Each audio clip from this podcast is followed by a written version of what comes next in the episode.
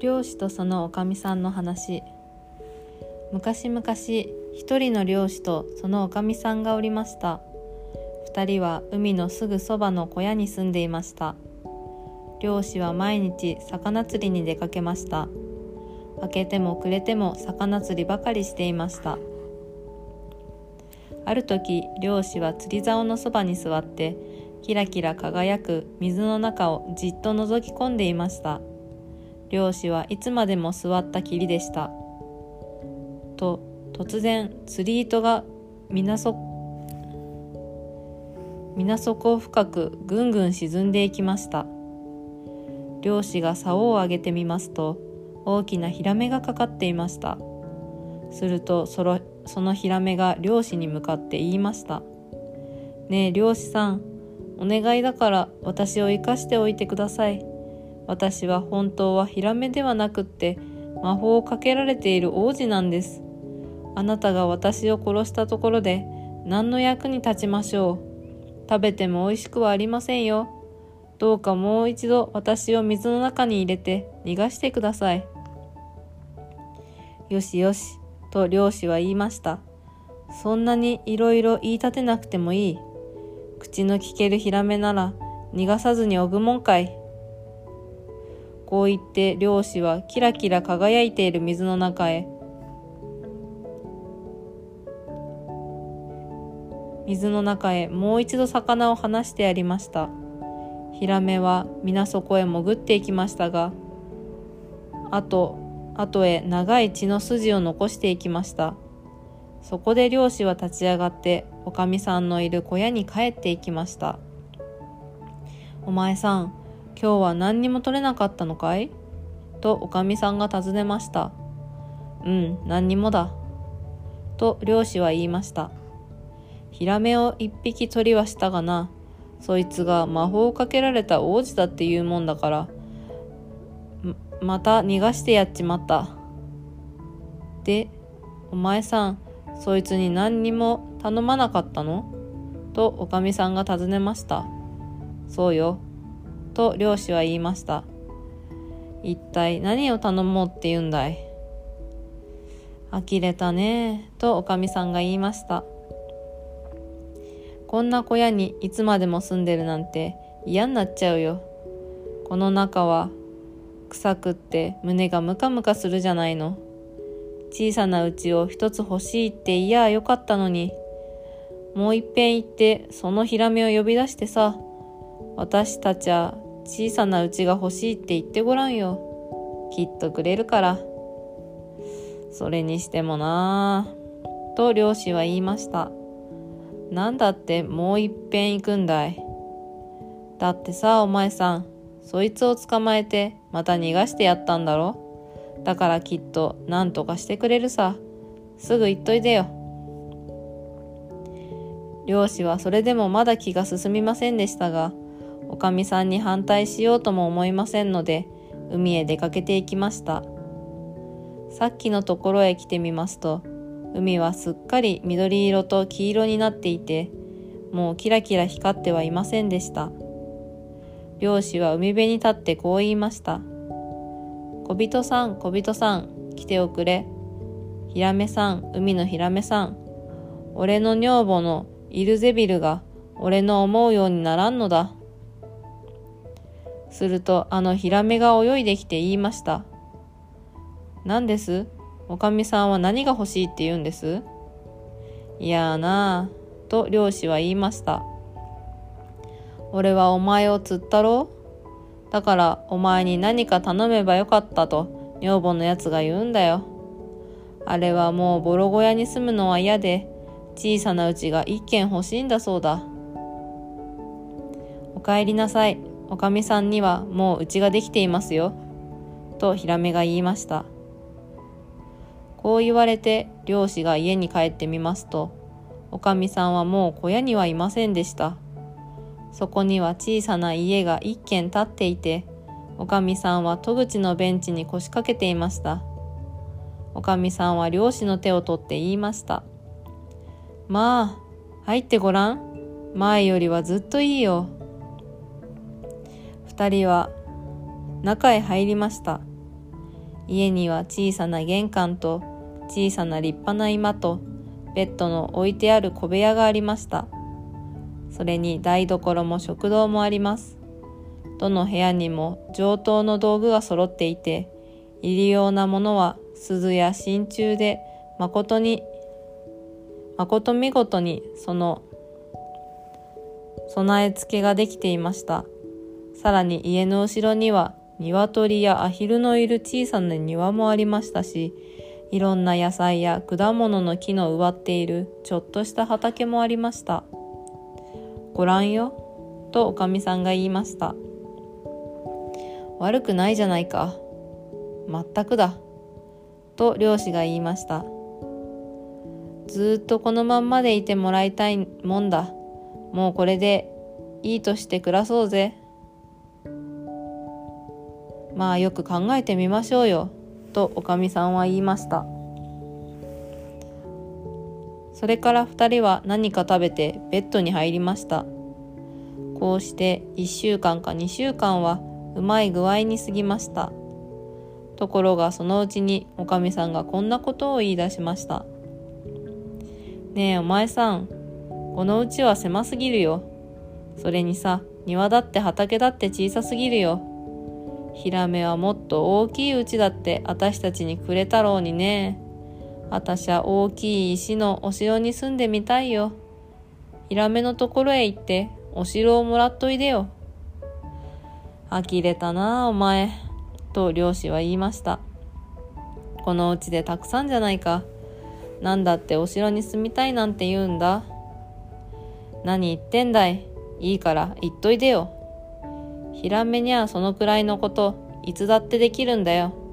とおかみさんが言いました。そいつはいけねえよお前。と漁師は言いました。ヒラメはこのうちを俺たちにくれたばっかりじゃないか。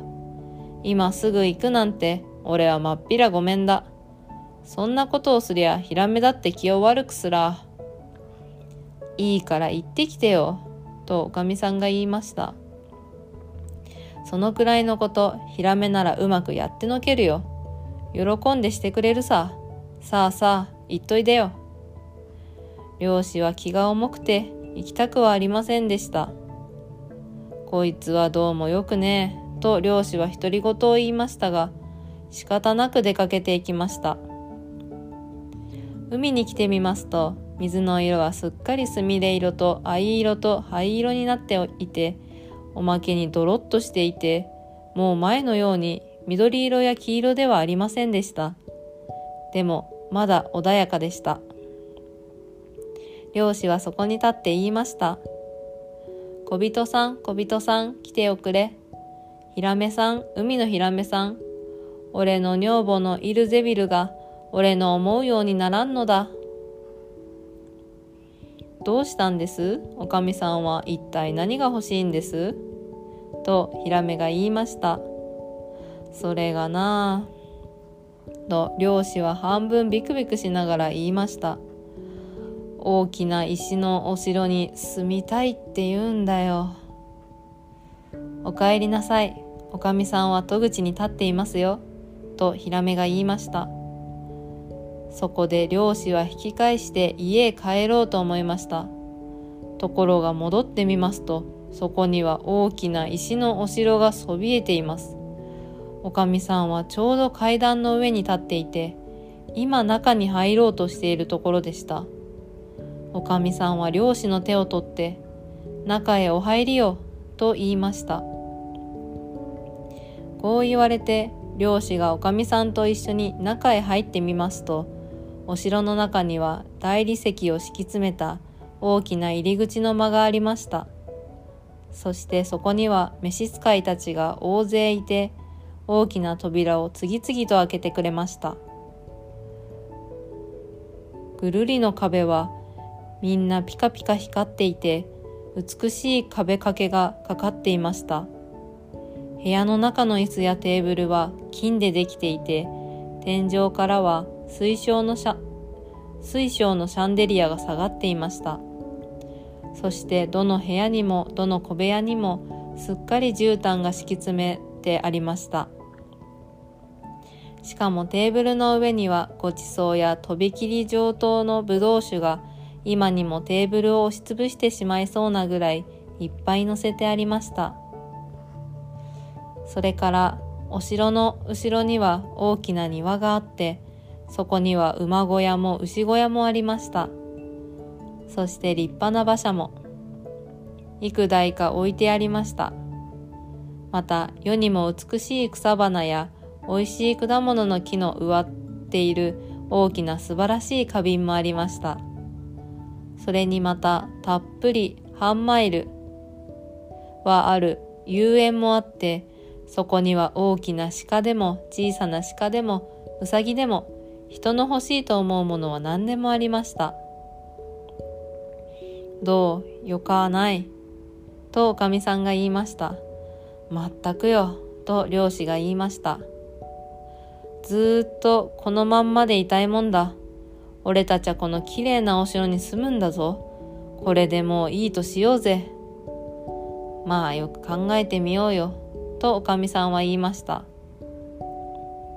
とにかく寝るとしようよ。こうして二人はベッドに入りました。次の朝おかみさんの方が先に目を覚ましました。ちょうど夜が明けたばかりのところでした。おかみさんはベッドの中から目の前に広がっている素晴らしい土地を眺めました。漁師はまだ手足を伸ばして寝ていました。するとおかみさんは肘で漁師の横っ腹をつついて言いました。お前さん起きて。窓の外を見てごらんよ。ねえ私たちここら中の王様になれないもんかね。ヒラメのところへ行っておいでよ。私たちは王様になりたいんだもの。嫌になっちゃうなお前。と漁師が言いました。なんだって王様になんかなりたいんだ。俺は王様なんぞ。ごめんこむる。ええー、そうかい。とおかみさんが言いました。お前さんが王様になりたくなけりゃ、私が王様になるよ。ヒラメのところへ行っと行ってきてくれ。私は王様になりたいんだよ。驚いたなお前。と漁師は言いました。どうしてまた王様になんかなりたいんだ？俺はそんなこと言うのは嫌だよ。何が嫌なのさ、とおかみさんは言いました。ぐずぐず言わずにさっさと言っときてくれよ。あたしゃどうしたって王様になるんだから。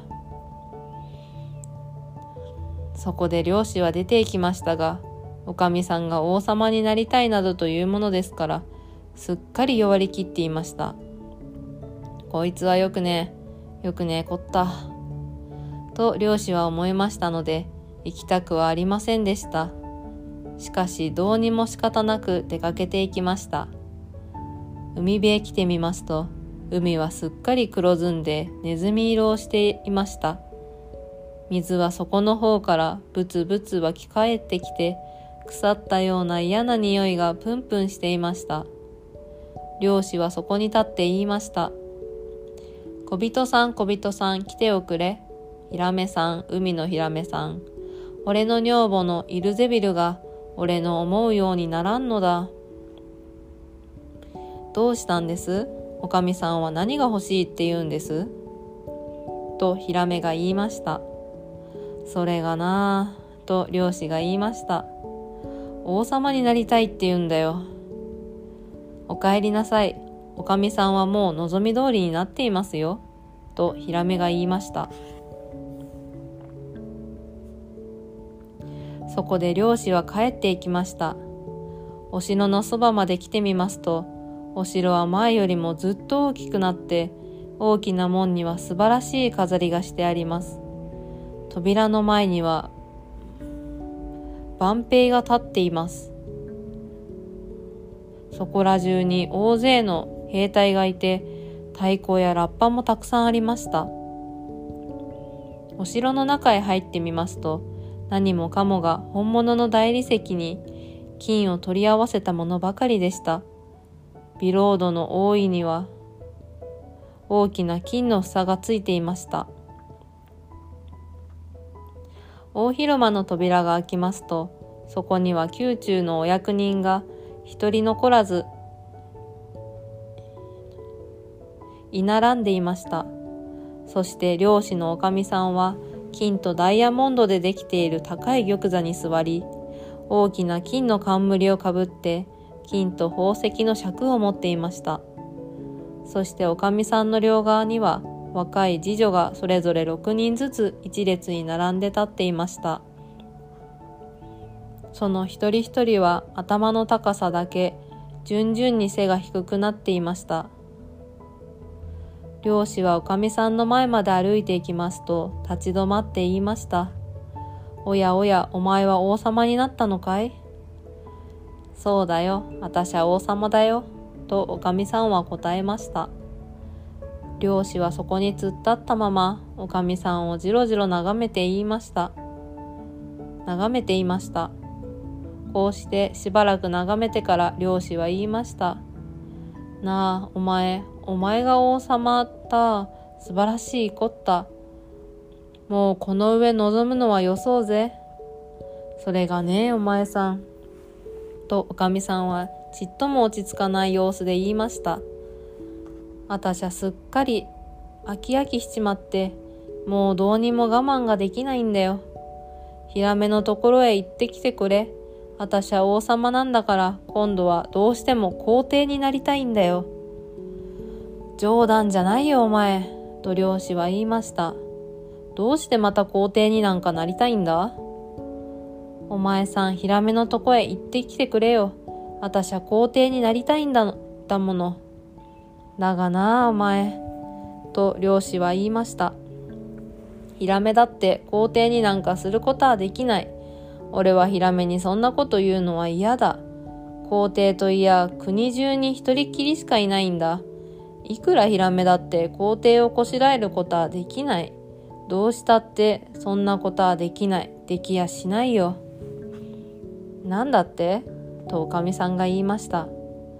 私が王様でお前さんはただの私の夫なんだよ。すぐに言ってくれるね。さあすぐに行ってきておくれよ。ヒラメは王様だってこしらえたんだもの。皇帝だってこしらえられるさ。私はどんなことをしても皇帝になりたいんだよ。すぐ行ってきておくれ。漁師はどうしてどうしても行かねばなりません。それで出かけるには出かけましたが、なんだか心配で心配でなりませんでした。そして歩きながら一人で考えました。こいつはよくね、よくねえことになるぞ。皇帝ったあんまり厚かましすぎら、ヒラメだってしまいには嫌になっちまうぞ。こんなことを考えながら海辺に来てみますと、海は真っ黒でドロドロしていました。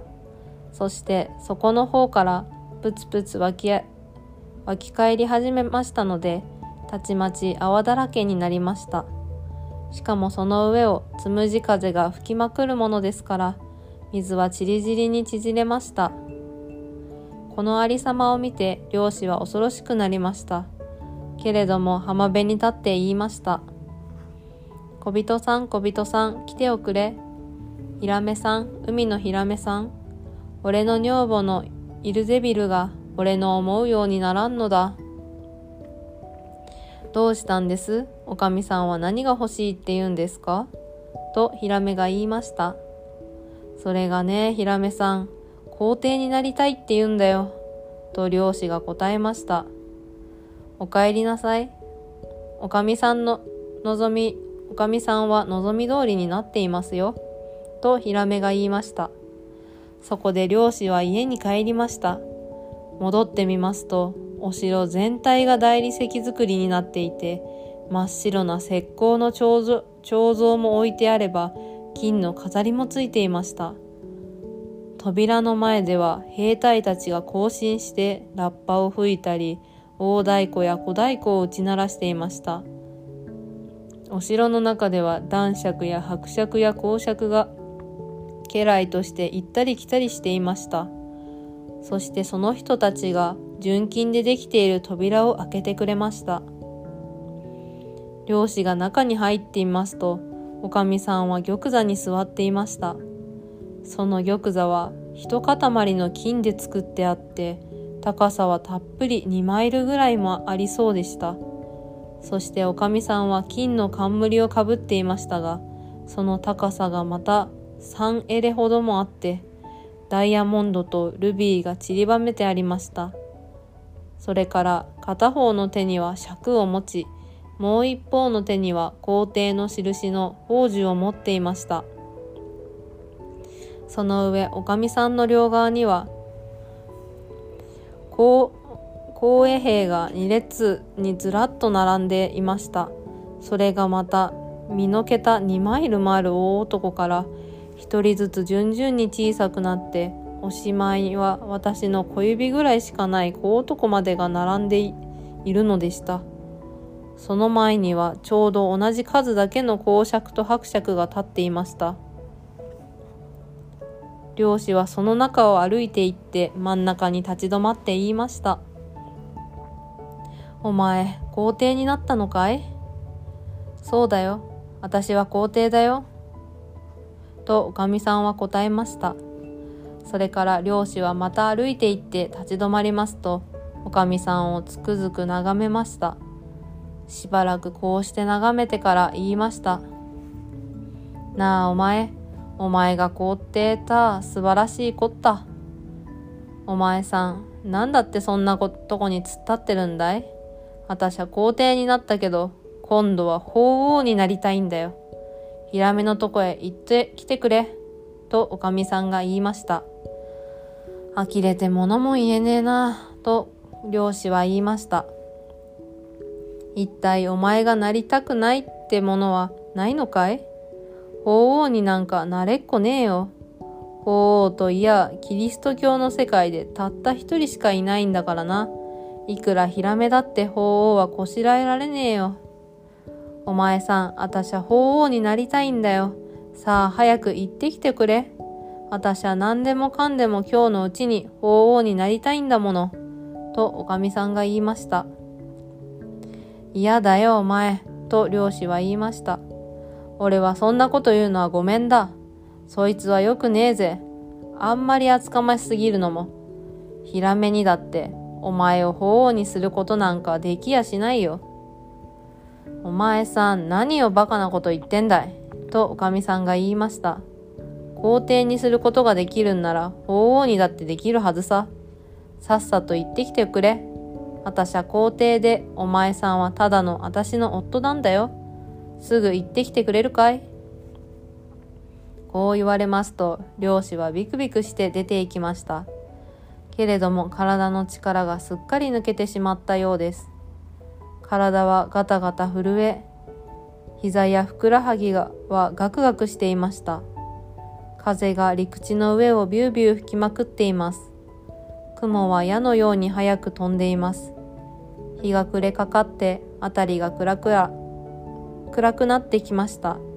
木の葉が木からバラバラと落ちてきました。水は煮えくり返るように、とどろき揺れて、バチャバチャと岸辺を打っていました。遠くの方に行くそう、行く草加の船が見えました。船は波の上で踊ったり跳ねたりしながら鉄砲を撃って助けを求めていました。しかし空の真ん中にはまだわずかながら青いところが見えました。その周りはひどい嵐の時のように真っ赤でした。このありさまに漁師はすっかりおづけづいて、おどおどしながら浜辺に立って言いました。小人さん、小人さん、来ておくれ。ヒラメさん、海のヒラメさん。俺の女房のイルゼビルが俺の思うようにならんのだ。どうしたんです？おかみさんは何が欲しいって言うんですか？とヒラメが言いました。それがね、と漁師は答えました。法王になりたいって言うんだよ。お帰りなさい。おかみさんは望み通りになっていますよ。とヒラメが言いました。そこで漁師は帰っていきました。戻ってみますと、今度は立派な宮殿で囲まれた大きな教会のようなものが立っています。漁師が人混みを押し分けていきますと、その中は何千という明かりで赤々と照らされていました。おかみさんは金の衣装を身につけ前よりもずっと高い玉座に座り大きな金の冠を3つもかぶっていました。その周りには坊さんたちが大勢いました。それから両側にはろうそくが2列に立てられていました。その中の一番大きいのは世界で一番大きい塔ぐらいも太くて大きく一番小さいのは台所の豆ろうそくぐらいしかありませんでした。皇帝や王様が一人残らずそこにいておかみさんの前にひざまずいてその靴に接吻していました。お前と漁師は言っておかみさんをじろじろ眺めました。法廷になったのかい？そうだよ。私は法廷法王だよ。とおかみさんは言いました。それから漁師はそばへ歩み寄っておかみさんをじーっと見つめました。その様子はまるで明るいお日様を見ているようでした。こうしてしばらく見つめてから言いました。なあお前お前が法王った素晴らしいこった。けれどもおかみさんはまるで木のようにシャチほこばって身動き一つしません。そこで漁師は言いました。お前もうこれでいいとしろよ。お前は法王なんだぞ。もうこれ以上のものにはなれやしねえよ。まあよく考えてみるよ。とおかみさんは言いました。こうして二人はベッドに入りました。けれどもおかみさんはまだ満足はしてはいませんでした。おかみさんは欲の皮が突っ張ってどうしても眠ることができません。今度は何になってやろうかとそんなことばかり考えていたのです。漁師の方はすぐにぐっすりと眠り込んでしまいました。無理もありません。一日中駆けずり回ったんですからね。ところがおかみさんの方はどうにも眠ることができず一晩中ゴロゴロ寝返りばかり打っていました。そして今度慣れるのは何なんだろう。一生懸命考えていましたが何一つ思いつくことができませんでした。そうしているうちにとうとうお日様が昇り出しました。おかみさんは東の空を明るくなってくるのを見ますとベッドの端に体を起こしてそっちの方をじっと眺めていました。こうして窓の外にお日様が昇ってくるのを見ますとおかみさんは「ふん私にもお日様やお月様を昇らせることはできないもんかね」とこんなことを考えました「お前さん」とおかみさんは言いながら漁師のあばら骨を肘でつつきました「起きてヒラメのとこへ行ってきてくれよ。私は神様になりたいんだよ」漁師はまだ寝ぼけ眼で言いましたがびっくり仰天してベッドから転げ落ちました。自分が聞き間違えたのではないかと思って目をこすりこすり「ねえお前今何て言ったんだい?」と尋ねました「お前さん」とおかみさんは言いました私はね自分でお日様やお月様を登らせることもできないでお日様やお月様が昇っていくのをただぼんやり眺めているだけじゃどうにも承知ができないんだよ。自分で登らせることができないようならもう1時間だって落ち着いちゃいられないよ。こう言っておかみさんは恐ろしい顔をして漁師をにらみつけたものですから漁師は震え上がって言いました。さあさっさと言っときてくれ。私は神様になりたいんだよ。とおかみさんが言いました。なあお前」と漁師は言っておかみさんの前にひざまずきましたそんなことはひらめにゃできやしないよ。皇帝や法王にならすることもできるけどさ。お願いだからこのまま法王で我慢していてくれよ。それを聞きますとおかみさんはものすごく腹を立てました。髪の毛は逆立ってぼうぼうになり胸ははだけました。そうして漁師を蹴飛ばして叫びました。私はもう我慢できない。もうこれっぱかしも我慢できない。お前さん言ってくれるかい？そこで漁師は慌ててズボンを履いて気が狂ったかのように駆け出しました。ところが表はものすごい嵐が荒れ狂っていましたので漁師はほとんど立っていることもできないぐらいでした。家や木々はひっくり返り山山やまは山々はぐらぐら揺れて岩はゴロゴロと海の中に転がり落ちました。空は真っ黒で雷がところ雷が轟き渡り稲光がピカピカ光っていました。海は教会の塔か山ぐらいもある真っ黒な大波を盛り上げていました。その大波の一つ一つのてっぺんには白い冠のようなように泡が湧き立っていました。漁師は大声を張り上げて怒鳴りましたが自分の声も聞こえないぐらいでした。小人さん小人さん来ておくれ。ヒラメさん海のヒラメさん俺の女房のイルゼビルが俺の思うようにならんのだ。どうしたんです？かみさんは何が欲しいって言うんですか？とヒラメが言いました。それがね神様になりたいって言うんだよ。おかえりなさい。おかみさんはもうおかみさんは元のボロ小屋の中にいますよ。とヒラメが言いました。二人はそれからずっと今でもその小屋の中に座っていますよ。